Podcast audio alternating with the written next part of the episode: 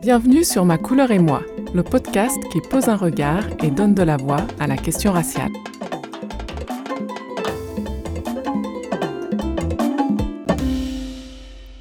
Bonjour et bienvenue dans ce deuxième épisode de Ma couleur et moi. Nous sommes le samedi 15 mai. J'enregistre toujours depuis Pékin, banlieue de Dakar. Je suis Marjolaine Blanc, née de mère française blanche et de père ivoirien noir. Je le précise puisqu'il y a des situations différentes. Je suis née et j'ai grandi en France. J'ai mis la première fois les pieds en Afrique pour deux semaines de vacances au Zimbabwe. Non, non, aucun rapport avec mes origines. J'avais alors 17 ans. Je suis retournée sur le continent pour un voyage seul en sac à dos à 20 ans. C'était au Kenya et en Tanzanie. Plus tard, je quitte la France. C'est en 2004 et je ne suis pas revenue y vivre depuis. Le premier épisode de ce podcast, je l'ai nommé Un moment historique, en écho au verdict du procès du meurtre de George Floyd. C'est ce verdict de culpabilité qui m'a poussé à enfin passer à l'acte, à créer ce podcast auquel j'ai souvent pensé. J'ai encore envie aujourd'hui de faire un épisode écho à l'actualité, puisque la France vient de célébrer le 10 mai, la journée de commémoration des abolitions de l'esclavage et des traites. Cette date me parle parce que je suis métisse, parce que je suis maman d'enfants métis, parce que j'ai vécu à Haïti et j'ai vu le prix qu'a payé et continue de payer la première république noire de l'histoire. Ce prix, c'est un cycle infernal de misère, de violence, de trauma, d'exploitation et de condescendance raciale. Parce que je vis aujourd'hui au Sénégal, pays africain qui certes n'a pas eu le plus grand rôle dans le commerce triangulaire, les historiens le disent, mais néanmoins qui a cultivé et continue de cultiver la mémoire de l'esclavage sur l'île de Gorée, située au large de Dakar. Je ne pouvais donc pas réaliser cet épisode sans rendre un hommage à Feu Joseph Ndiaye, ancien conservateur de la Maison des esclaves de Gorée, que j'ai eu plaisir d'écouter à de nombreuses reprises. Je ne me suis jamais lassé de la manière dont il racontait l'emprisonnement des esclaves et leur départ forcé vers le Nouveau Monde. Mais là, les Noirs qui étaient raflés étaient considérés non pas comme des êtres humains, mais comme des, comme des objets ou comme des animaux. Comme du bétail. Comme des bêtes de somme. Ah oui, c'est sûr.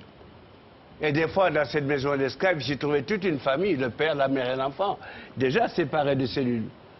Une fois vendue aussi, ça dépend aussi des acquéreurs. Le père pouvait diriger sur la Louisiane aux USA, la mère au Brésil, au Cuba, l'enfant à Haïti ou les Antilles. La séparation était totale. Alors, ils partaient de ces titres sous des numéros matricules et jamais sous leurs noms africains. Dans les plantations aux Amériques, ils optaient pour le nom de leur propre maître blanc. Aux USA, vous avez ces Noirs américains qui ont des noms anglais. Au Brésil, portugais, Cuba, espagnol, Haïti, anti-français, non prénom français. C'est donc des noms d'emprunt qu'ils ont actuellement et non des noms d'origine africaine. Le 10 mai est une journée importante pour moi. Le thème de l'esclavage résonne en moi pour les raisons que j'ai déjà mentionnées, mais aussi pour une raison beaucoup plus ancienne. J'étais adolescente, c'était l'été. On se baignait avec un groupe d'amis, de très bons amis, dont je suis toujours proche aujourd'hui. Nous sommes dans l'eau, je suis la seule personne noire du groupe. On rigole, on s'éclabousse et je remarque de petits morceaux de coton qui flottent. J'entends alors Marjolaine, ramasse-les, c'est comme un champ de coton de Louisiane. Je ne reproduirai pas l'accent employé. Cette blague, car c'en était une, m'a suivi jusqu'à présent puisque j'en parle ce jour. C'était extrêmement déplacé et violent. Mais à ce moment-là, à part être déstabilisée, je n'ai pas su réagir. Je ne pouvais pas le faire, je serais passée pour la rabat-joie, celle qui n'a pas d'humour. Et pour toute personne qui a été adolescente dans sa vie, vous savez à quel point c'est difficile de s'opposer au reste du groupe. C'est évident aussi qu'à ce moment-là, je manquais d'informations. Et si j'avais essayé de sensibiliser ses amis au traumatisme de l'esclavage, ça n'aurait sans doute pas été très convaincant. Je n'en savais alors pas grand-chose, si ce n'est que c'étaient les Noirs qui l'avaient subi et qu'il y avait eu beaucoup de morts et de traitements inhumains. J'ai compris beaucoup plus tard à quel point l'ignorance de l'histoire peut être dangereuse et que cela peut nourrir les clichés et fantasmes sources de discrimination et de racisme. Pour revenir à cette journée du 10 mai, je ne l'ai pas au départ trouvée très pertinente et je devrais sans doute commencer par là. Lorsque la journée a été décrétée en 2006, j'ai eu un sentiment mitigé. Je me disais qu'il y avait un gros risque de folklorisation, en privilégiant les expressions caricaturales au détriment du devoir de mémoire. À côté de ça, j'avais foncièrement peur des ratés, découlant du fait que ces commémorations seraient dirigées très souvent par des personnes n'ayant pas de sensibilité particulière vis-à-vis de l'esclavage, ou alors que les commémorations seraient organisées comme un événement lambda, en faisant en sorte de ne pas faire trop de vagues, un contenu lisse qui pourrait passer en prime time sur une grande chaîne nationale en gros. Et d'ailleurs, en parlant de TV, ça me rappelle ce que j'ai ressenti en regardant le nouveau spot TV de Isla Delis, la marque de charcuterie halal. Je me suis dit, mais qui va se reconnaître dans ce scénario cliché? Où en plus on cache le père de famille parce qu'il est sans doute plus acceptable d'invisibiliser un homme musulman à une heure de grande écoute. Donc j'avais peur des dérives de commémoration du 10 mai, que ça finisse comme le spot Isla Delis, un cliché qui ne séduit pas les consommateurs de la marque, mais qui rassure la bien-pensance générale. Pour revenir à cette date, c'est avec le temps que j'ai appris à en apprécier l'existence dans le calendrier j'ai fini par admettre que le 10 mai, c'était un peu comme le 8 mars, Journée internationale des droits des femmes. Une date unique dans l'année pour un combat qui doit se faire au quotidien. Au moins, cela permet d'avoir un rendez-vous annuel pour dresser un bilan et diffuser des contenus thématiques qui ont plus de visibilité parce qu'ils sont plus nombreux à être diffusés simultanément, permettant de faire des liens entre différentes problématiques. Cette année est spéciale puisqu'elle s'inscrit dans le contexte post-2020 de mise en lumière du racisme systémique et des débats autour du privilège blanc. Je résume et simplifie. Pour plus de réflexion, je vous invite à écouter le premier épisode de ce podcast. Est-ce que le 10 mai 2021 est différent en France du 10 mai 2020 Ou plutôt du 10 mai 2019 Car 2020 ne compte pas, comme on le dit en entreprise quand on compare les performances de vente. En fait, je suis obligée de rectifier un peu mon commentaire. Pour le coup, 2020 ne passe pas aux oubliettes de l'histoire sur le sujet de l'esclavage, même avant le 25 mai, date du meurtre de George Floyd. J'avais le sentiment que l'an dernier, peu d'intérêt s'était concentré sur la commémoration de l'abolition de l'esclavage et des traites, puisque nous étions toujours en plein premier confinement. Je rectifie car j'ai regardé les données Google Trends sur les recherches liées à ce thème, et j'ai découvert que la requête 10 mai esclavage eh a généré plus de recherches en 2020, soit une cinquantaine au total, qu'en 2019 ou 2018. Ça ne fait tout de même pas beaucoup pour toute la France. Cela m'intrigue tout de même, alors je fais d'autres recherches autour des requêtes commémoration esclavage, lutte esclavage, mémoire esclavage. Et ce que je découvre, c'est évidemment sans surprise un pic de recherche autour du 10 mai. Mais globalement, le volume est très faible, inférieure à 80 recherches hebdomadaires, quelle que soit la requête et l'année. Je réalise ainsi que la difficulté avec cette journée, c'est qu'elle n'est pas normalisée. Je veux dire qu'elle n'a pas de dénomination commune utilisée par tous.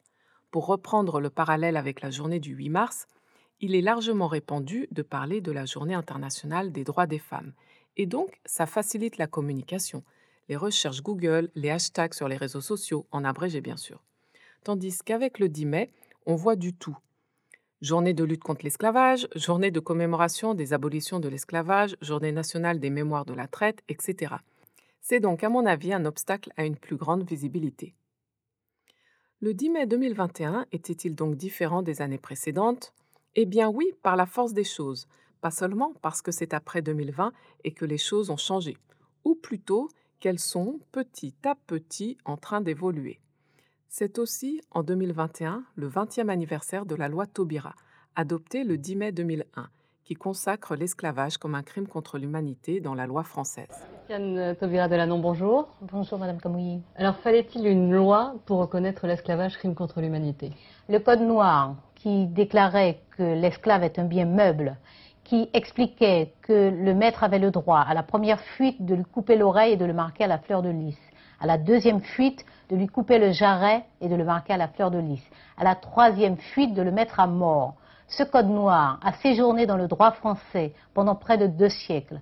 Seule une loi solennelle disant la volonté du peuple français pouvait contrebalancer et dire très clairement que la France, fidèle à ce qu'elle représente dans l'imaginaire universel, fidèle à sa réputation de patrie des droits de l'homme, la, la, France des Lumières reconnaît aujourd'hui que ce crime qui était légal, qui était officiel, qui était justifié également par des textes ecclésiastiques, ce crime était un crime contre l'humanité et en fait, elle fait son travail de nation phare dans le monde en disant la première qu'elle reconnaît, qu'elle se désolidarise de ce crime et qu'elle reconnaît que c'était un crime contre l'humanité. La France est le premier pays à l'avoir fait. On peut débattre sur le fait de s'enorgueillir d'être le premier pays à avoir reconnu l'esclavage comme crime contre l'humanité, mais bref, comme je l'évoquais tout à l'heure, il faut aussi se servir des plateformes existantes, aussi incomplètes soient-elles, pour prendre la parole et porter son message. Alors, si ce n'est que d'une journée par an dont nous disposons pour nous instruire et nous sensibiliser à ce que l'esclavage a été, cette journée devrait être très bien employée. Bonne nouvelle, Internet a rendu cette mission hyper simple et facile comme un clic. L'envers du décor, c'est qu'on peut donc comprendre assez rapidement l'ampleur de la méconnaissance de notre histoire. Allô, allô? Les ancêtres? Allô? Nous avons un problème de mémoire historique. Je répète, nous avons un problème de mémoire historique. Au mieux ou au pire, franchement, je ne sais pas, je suis juste atterré par le vide historique ou sa falsification. Dans mes recherches pour cet épisode, je suis tombé sur cette revue de presse de France 24. Le commentaire de la journaliste est une citation du journal La Croix qui m'a fait bondir, et je suis donc allé lire l'article en entier. Voici la citation plus étoffée. Ouvrez les guillemets. Une société attentive aux murmures de son passé, présente à ceux qui furent longtemps oubliés du récit national, est, n'en doutons pas, une société qui fourbit ses armes pour lutter contre les dérives identitaires et partisanes. Il faut chercher sans crainte des confrontations à remuer cette bourbe pour éprouver l'aplomb et la vigueur de notre identité et caractériser nos écueils contemporains. De cette histoire ambivalente et métissée, nous sommes l'émanation et les contempteurs avisés. Pour preuve, les vives discussions autour de l'héritage de Bonaparte, qui se sont soldées par, entre guillemets, la commémoration éclairée, selon les mots du président du bicentenaire de la mort de Napoléon. Fermez les guillemets. Allô, allô, les ancêtres? Allô? Nous avons un problème de confusion d'objectifs. Je répète, nous avons un problème de confusion d'objectifs. Pourquoi agiter le chiffon rouge de la dérive identitaire? Le problème de fond, c'est que pendant 60 ans, je prends le repère de la décolonisation pour aller vite, l'histoire qui nous a été enseignée et qui a construit le mythe national a effacé de façon malencontreuse une bonne partie de la réalité. Donc, la commémoration éclairée, entre guillemets, de Napoléon, ça fait quand même doucement rigoler. Parce que pour les victoires, il y a peut-être Austerlitz, Jena et Marengo, mais côté défaite, il n'y a pas que Trafalgar et Waterloo. Il y a aussi Vertières le 18 novembre 1803 à Saint-Domingue, devenu ensuite Haïti. Et si vous ne savez pas à quoi cela correspond, je vous recommande le récent Secret d'histoire avec notre Stéphane Bern national. La description de l'épisode est assez éclairante. Originaire d'Afrique, né esclave au XVIIIe siècle dans la colonie française de Saint-Domingue, l'actuel Haïti, Toussaint Louverture a réussi à échapper à la servitude pour devenir un général et un homme politique de génie, qui, depuis son île des Caraïbes, a montré la voie à suivre. Si la France commémore chaque 10 mai l'abolition de l'esclavage, c'est en grande partie grâce à lui. Alors vous racontez Toussaint Louverture, la première république noire de l'histoire à Haïti Toussaint Louverture, vous savez que euh, ses origines sont euh, Dahomey, c'est-à-dire euh, l'actuel Bénin. Alors eh son arrière-grand-père fut capturé et envoyé à Haïti. Alors lui, il est né à Haïti. Il n'est pas né au Bénin. Il est né à Haïti. Alors c'est lui qui, évidemment, a fomenté certaines révoltes. C'est lui qui a battu en premier chef les Anglais et les Français. Napoléon l'a invité alors en France, en visite officielle. C'était un piège que Napoléon lui tendait. Mm. Alors il a atterri sur le fort de Joux, euh, où il est mort. D'ailleurs, je, suis parti à deux ou trois reprises en pèlerinage. Mm. Dans la cellule, est mort, tout c'est l'ouverture de faim et de froid. Oui, il y a besoin de mieux connaître notre Est-ce que vous, euh, vous comprenez les gens qui veulent changer de nom? Non, non, non, non, non, parce qu'ils ne remettent pas les choses dans leur contexte. Je, ne savais pas ce qu'il avait fait, Colbert, mais ouais, je pense qu'il faut changer de nom alors. Radio. On pourrait dire le lycée Beyoncé ou tout. Ouais, voilà, voilà les lycées, ouais, voilà. Point. Ça motiverait plus? Bah oui, parce qu'on se dirait, ouais, c'est comme si c'était notre lycée. Ou... Comme. C'est vrai. Je me dis que le pont Fédère à Saint-Louis au Sénégal, rebaptisé Pont Beyoncé, ça le ferait bien aussi. Il pourrait d'ailleurs y avoir de jolis jeux de lumière et de la musique pendant les fêtes de fin d'année. Plus sérieusement, les afrodescendants et les Africains, par respect pour la mémoire de leurs ancêtres et par reconnaissance de la situation profondément inégalitaire actuelle, n'ont-ils pas légitimement le droit de ne pas subir l'affront de l'honneur rendu à des personnalités dont les actions ont été soit mi-figue mi-raisin, soit carrément problématiques? Je ne dis pas d'effacer l'existence de ces personnes, mais savoir qu'il n'y a pas de rue Cyril Bisset à Paris, ça me gêne beaucoup, quand on sait qu'il y a une rue Victor Scholcher dans la capitale française et un lycée du même nom à Fort-de-France notamment. Cyril Bisset, ce nom ne vous dit rien? Ne soyez pas surpris. Un tour sur Google vous indiquera que c'est le grand oublié de la lutte pour l'abolition de l'esclavage. Neveu de Joséphine, oui, l'impératrice, épouse de Bonaparte, ce n'est pas rien quand même, rien que ça, ça aurait pu lui donner une place dans les manuels d'histoire. Ah mince, j'oubliais de préciser, Cyril Bisset est métisse. Son grand-père, le père de Joséphine de Beauharnais, avait eu des enfants avec une femme de couleur libre. Donc là, ça va, vous comprenez mieux l'oubli historique. Il a été trop difficile de redonner à Bisset ce qui appartenait à Bisset. Voyons d'un peu plus près son rôle historique avec cet extrait de l'émission 28 minutes d'Arte, sous le titre 1848, l'abolition de l'esclavage. Bonsoir Elisabeth. En juillet 1835, Cyril Bisset, le fondateur et le directeur de la Revue des colonies, publie un projet de loi pour l'abolition de l'esclavage. Oui, en 1835, c'est-à-dire 13 ans avant l'abolition définitive de l'esclavage décrétée par Victor Schulcher en 1848. Euh, Cyril Bisset a un destin étonnant. Hein. Il est homme de couleur, mais libre. Il est le neveu de l'impératrice Joséphine de Beauharnais, l'épouse de Napoléon. Oui, le papa de Joséphine a eu plusieurs enfants avec une esclave affranchie. Alors Cyril Bisset commence sa carrière comme négociant. Et puis, il s'adonne à la lutte contre l'esclavage et il s'y adonne très tôt. Dès les années 1820, pour ses activités, il est condamné au bannissement, aux travaux forcés, il est même marqué au fer rouge. Eh bien, cette temporalité est essentielle. Alors que certains, dont Victor Schulcher, qui s'intéresse à la question de l'esclavage dans les colonies, ont préconisé la lutte contre les mauvais traitements, Bisset, lui, demande déjà l'abolition. Il rappelle, hein, ça a été le cas déjà sous la Révolution française en 1794, avant que l'esclavage soit rétabli sous l'Empire. Et il rappelle que l'esclavage avait déjà été aboli sous la Révolution française en 1794, avant d'être rétabli sous l'Empire. Et peu à peu, l'idée abolitionniste gagne du terrain. Victor Schellcher s'y rallie et il en devient même la figure tutélaire au point d'en écraser les autres. Victor Schellcher et Bisset sont alors tous les deux journalistes mais Bisset critique cette figure de Schulcher en disant oui mais il ne connaît pas la réalité du terrain et surtout il se fait manipuler par les béquets, par les colons blancs.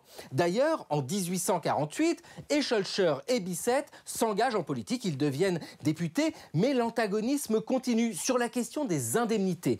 Bisset dit oui, il faut une indemnité, mais pour les esclaves. Alors que Schulcher lui dit non, il faut une indemnité pour tout le monde, enfin surtout pour les propriétaires, afin qu'ils acceptent cette idée d'abolition. Eh bien, vous voyez, ce sont ces divergences, divergences du 19e siècle, qui ont un écho dans l'actualité aujourd'hui. C'est la rivalité de deux hommes, de deux hommes d'un autre siècle, qui pourtant poursuivaient le même objectif, l'abolition de l'esclavage. Oui, ces deux hommes poursuivaient le même objectif, mais l'histoire n'en retiendra qu'un, Victor Scholcher, le blanc. Quant à Cyril Bisset, le métis, malgré son rôle, la constance de son engagement et sa filiation, il est tout bonnement effacé de l'histoire. Dans l'extrait, on évoque la divergence de vue des deux hommes sur qui devrait être indemnisé, les propriétaires ou les esclaves. Sans grande surprise, ce sont les propriétaires d'esclaves qui seront indemnisés. Tout comme plus tôt, en 1803, les anciens esclaves dirigés par Toussaint Louverture et Jean-Jacques de Salines, qui renversent l'armée de Napoléon, auront à dédommager la France. L'ancienne colonie, ne voulant reconnaître l'indépendance de Saint-Domingue, exige d'être indemnisée, et pas pour une petite somme, 150 millions de francs or, soit un an de revenus de la colonie à cette époque. Oui, j'ai bien dit que les vainqueurs de la guerre vont payer les perdants. Une règle militaire que je n'ai pas vue appliquée ailleurs. Mais bon, si vous avez des références, d'autres exemples, merci de me les envoyer. Donc, pour ce qui est des dédommagements suite à l'abolition de l'esclavage en 1848, ce sont les propriétaires d'esclaves qui en bénéficient. Mais là aussi, on méconnaît notre histoire. Il ne s'agit pas d'effacer des noms, mais de comprendre que le système a été manipulé par certains pour en profiter. Ces travaux révèlent également comment la métropole a aussi profité de cette indemnité coloniale. La base de données et les registres sur l'indemnité coloniale euh, sont intéressants parce qu'ils nous révèlent en fait euh, les circuits de dépendance en fait entre les différents acteurs, aussi bien dans les colonies que dans la métropole. On voit que l'argent euh, qui est attribué aux propriétaires d'esclaves fuit en fait vers les métropoles et les négociants. Et un troisième phénomène qui est vraiment intéressant, c'est les spéculateurs en fait. Si on prend par exemple la Martinique, il y a un cas d'une personne qui n'a rien à voir avec les colonies et qui en fait reçoit les plus grands montants.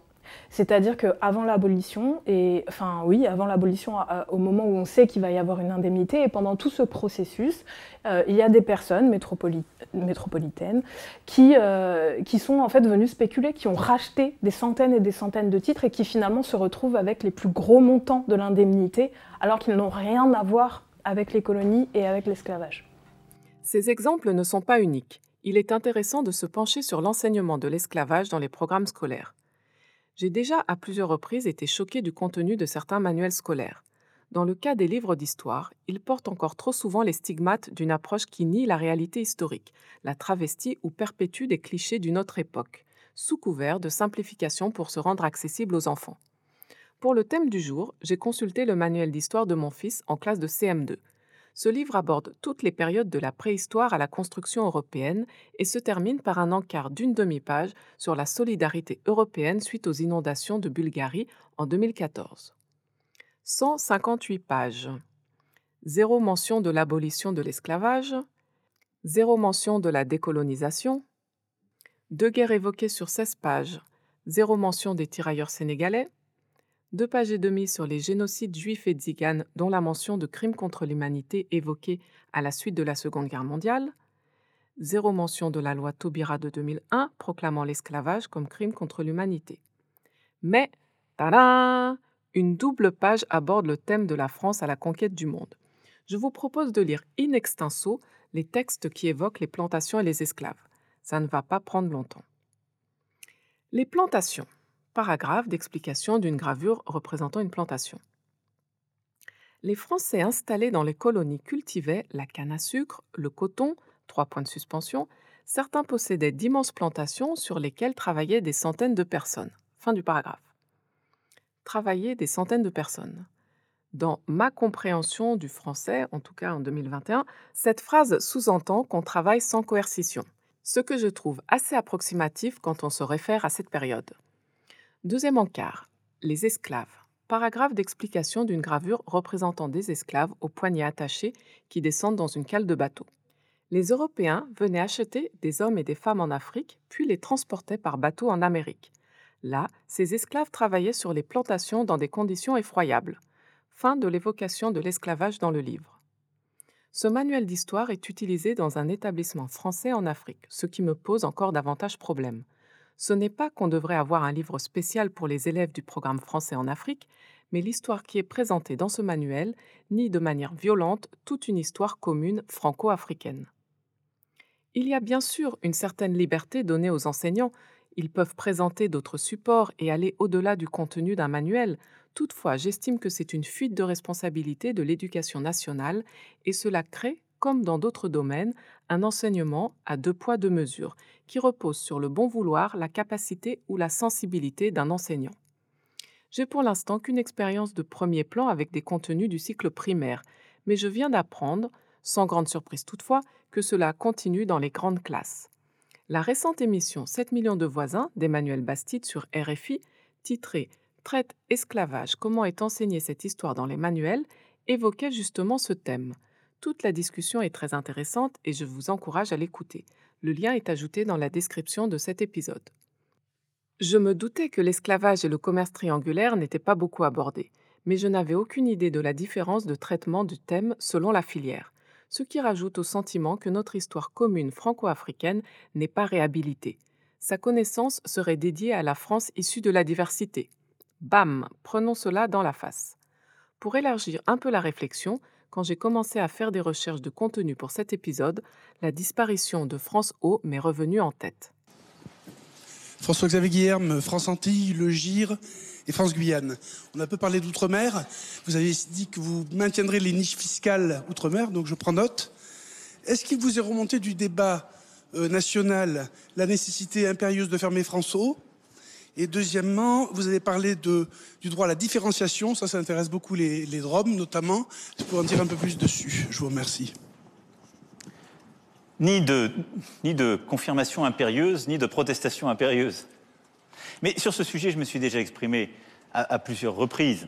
Euh, moi, je suis attaché aux territoires d'outre-mer. Je l'ai dit, on a porté des états généraux inédits, ce livre bleu avec des décisions claires, une déclinaison, et on a conclu ici même cette stratégie où j'ai parlé de, l'archipel France.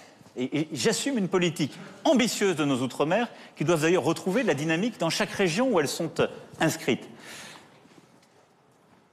Mais je pense là aussi qu'il faut qu'on soit moins hypocrite. Il y a des chaînes pour chaque territoire d'outre-mer. Elles seront maintenues. Et elles sont indispensables. Avoir en plus une chaîne nationale juste sur les Outre-mer n'est pas indispensable avec François.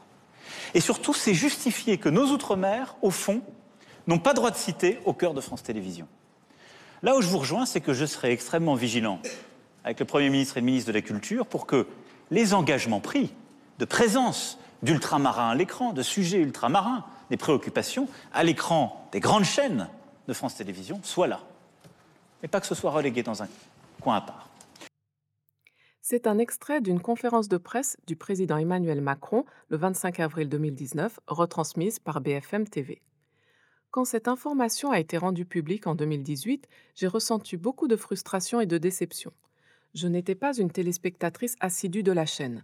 Je suis toutefois sensible à la visibilité des Outre-mer pour avoir vécu dans la Caraïbe et en tant que métisse, j'ai souvent été considérée comme antillaise je suis fondamentalement convaincu de la pertinence d'une chaîne publique dédiée aux Outre-mer. Cela pour deux raisons. La première, c'est que les Outre-mer sont invisibilisés sur l'ensemble des autres chaînes publiques et privées. Si cela ne vous saute pas aux yeux, sans mauvais jeu de mots, voici des chiffres officiels qui devraient vous convaincre. Extrait de la synthèse du baromètre 2019 publié à l'automne 2020 par le CSA sur la diversité de la société française représentée à l'écran. Je cite une représentation des territoires peu conforme à la réalité. 0,4% des personnes indexées résidant dans les territoires d'outre-mer, en excluant France Eau du champ de l'indexation, alors que, selon les données de l'INSEE, les départements et territoires d'outre-mer représentent 3,26% de la population française. Et il n'y a pas que là où le bas blesse. Je lis quelques chiffres supplémentaires. Je cite une diminution de la part des personnes perçues comme non blanches à la télévision, mais quelques évolutions positives s'agissant des rôles tenus. 15% de personnes sont perçues comme non blanches en 2019 contre 17% en 2018. 13% des personnes sont perçues comme non blanches dans les fictions françaises. 21% des personnes perçues comme non blanches dans des rôles positifs, soit une augmentation de 3 points par rapport à 2018 seulement 16% de personnes perçues comme non blanches dans des activités illégales ou marginales, contre 43% en 2018.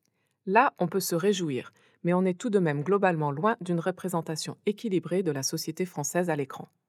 La seconde raison qui me fait dire qu'il était vital de conserver cette chaîne, c'est que nous avons besoin de diversité sur les chaînes de grande audience, certes, pour que la nomination d'un Harry Roselmack ne soit plus vécue comme l'élection présidentielle de Barack Obama, c'est-à-dire un moment historique qu'on arrive à peine à croire, mais nous avons aussi besoin de chaînes diverses pour représenter la formidable diversité de la société française dans son ensemble. Des chaînes locales sont indispensables, une chaîne nationale tout autant. C'est en offrant à l'ensemble de la population une fenêtre sur les Outre-mer que les préjugés peuvent notamment être combattus. Avec la suppression de France Eau, le gouvernement français a manqué de vision et d'empathie en niant l'existence et la valeur d'une partie de la population. Mais ce n'était pas la première fois. Alors, quand le président affirme qu'il faut qu'on arrête d'être hypocrite, j'applaudis des deux mains. Mais qui est hypocrite dans cette histoire? Il me reste à croire que l'hypocrisie ne survit pas à la pandémie. On n'a pas besoin de revenir à ce qui ne fonctionnait pas avant. Pour boucler la boucle et revenir au 10 mai, c'est en donnant la place qu'elle mérite à notre histoire que nous pouvons dépassionner les débats et construire une société plus inclusive et harmonieuse.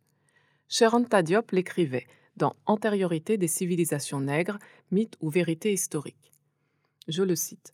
Il faut veiller à ce que l'Afrique ne fasse pas les frais du progrès humain, froidement écrasé par la roue de l'histoire. On ne saurait échapper aux nécessités du moment historique auquel on appartient. Et avant de terminer ce deuxième épisode, j'aimerais revenir sur l'actualité de cette semaine. Deux contenus à propos d'artistes m'ont beaucoup fait réfléchir sur la question raciale et l'identité. Des contenus en couleur, c'est la nouvelle rubrique du podcast pour évoquer des sujets d'actualité. Des contenus en couleur, des actus, des podcasts, des articles, des vidéos qui parlent de questions raciales.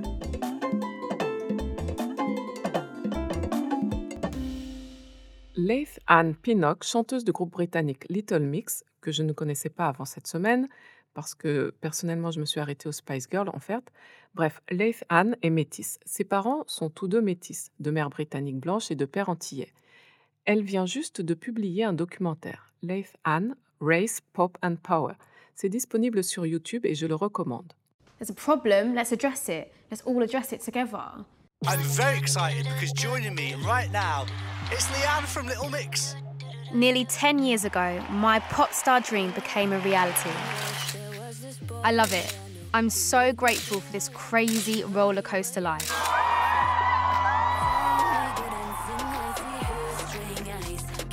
But sometimes, I felt I was being treated differently to my bandmates because of the colour of my skin. For so many years, people always looked at us as less. We have been in a bubble, I think. Now that's kind of like burst. Looking back, it's clear my colour was being used to define my image within the group, which made me feel different to the other girls. Je conseille de regarder ce documentaire parce qu'on comprend le parcours de cette jeune star britannique qui se rend compte qu'elle n'était pas traitée comme le reste du groupe. Elle fait son coming out, entre guillemets, lors des émeutes raciales à la suite du meurtre de George Floyd. Elle poste une vidéo sur Instagram et elle commence à prendre la parole publiquement sur les discriminations raciales. Cette prise de parole publique est accueillie pour le moins froidement on lui reproche de faire de la pub et du marketing et de se réapproprier cette thématique. Mais on lui reproche aussi le fait qu'elle est très claire de peau et donc elle ne serait pas légitime pour se prononcer sur les discriminations raciales. En tant que métisse, j'ai également déjà eu ce sentiment que je n'avais pas voix au chapitre sur la question noire du fait de mes origines mixtes. Mais bon, comme je le disais dans le premier épisode, les discriminations raciales, on y a droit, même avec un teint plus clair. Ce documentaire reflète bien aussi la libération de la parole dont je parlais longuement dans le premier épisode du podcast. Deuxième contenu qui a bousculé mes certitudes. C'est un article sur Lil Nas X, publié par JQ. Si je dis Lil Nas X, vous pensez sans doute à cela. Voilà, cadeau pour vous mettre la chanson en boucle dans la tête pour toute la journée.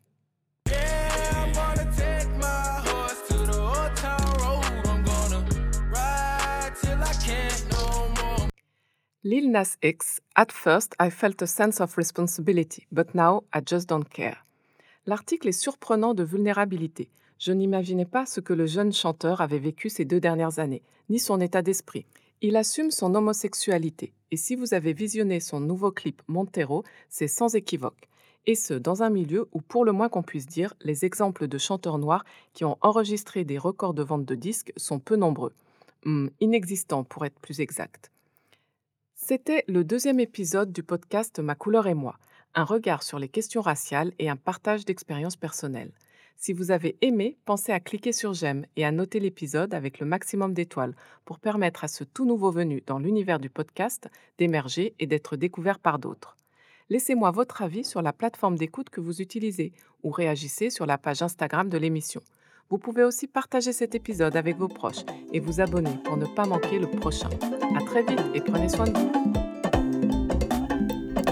C'était Ma couleur et moi, des réflexions, découvertes et partage d'expériences pour apporter un autre point de vue sur l'expérience afro-française.